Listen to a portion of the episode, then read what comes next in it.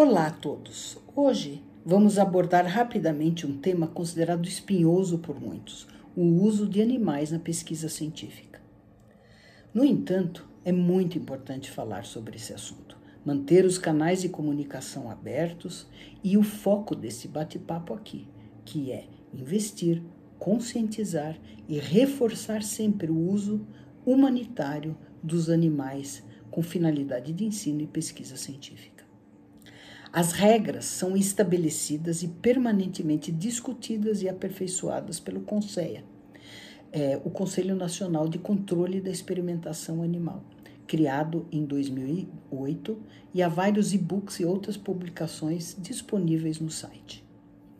O CONSEA instituiu os Comitês de Ética de, de Uso de Animais, uh, o SEUA, que são integrados por médicos veterinários e biólogos, docentes e pesquisadores e, inclusive, representantes das sociedades protetoras dos animais uh, estabelecidas no país. Eu vou procurar resumir uh, os progressos que têm sido feitos em nível mundial na proteção dos animais de experimentação desde 1959. Nesta ocasião, um primeiro documento, The Principles of Humane Experimental Techniques, que descreve o que conhecemos por princípio dos três R's, foi publicado por William Russell e Rex Birch. No entanto, levou mais de 20 anos para esses princípios começarem a ser vistos com a seriedade que merecem.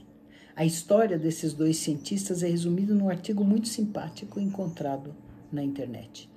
Os três R's vêm das palavras em inglês replace, reduce e refine.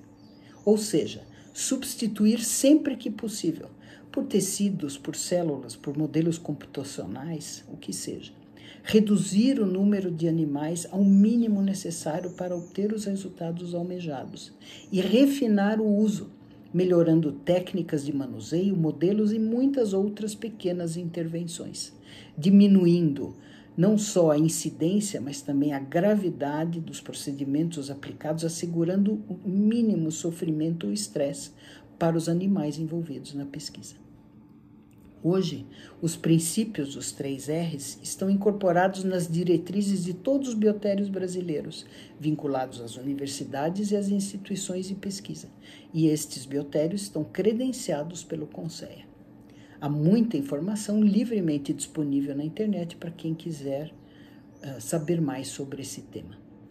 E provando que esse caminho é possível, a brasileira Bianca Marigliani, ao desenvolver na Unifesp, aqui em São Paulo, um novo método de estudo do potencial alérgico de compostos usados em cosméticos e medicamentos sem usar animais, ganhou o prestigiado prêmio Lush e hoje é consultora científica da Humane Society International.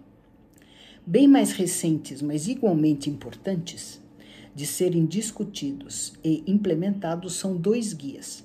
Um é o Prepare Planning Research and Experimental Procedures on Animals Recommendation for Excellence, publicado por Adrian Smith e seus colegas em 2018, que adiciona três S's aos três R's então, good science, boa ciência, good sense, bom senso, e good sensibilities, boa sensibilidade. E o outro que é o guia Arrive Animal Research Reporting of In Vivo Experiments, que na verdade é um checklist recentemente atualizado em 2020 com recomendações para a melhoria contínua de comunicação das pesquisas envolvendo os animais.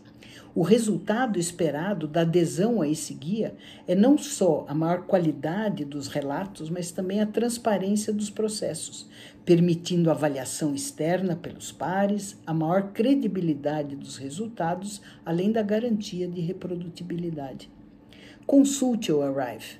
Divulgue para sua instituição alunos e colegas. Vale a pena.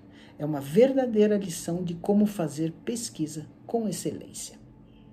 Em resumo, o rigor científico precisa andar de mãos dadas com respeito aos animais.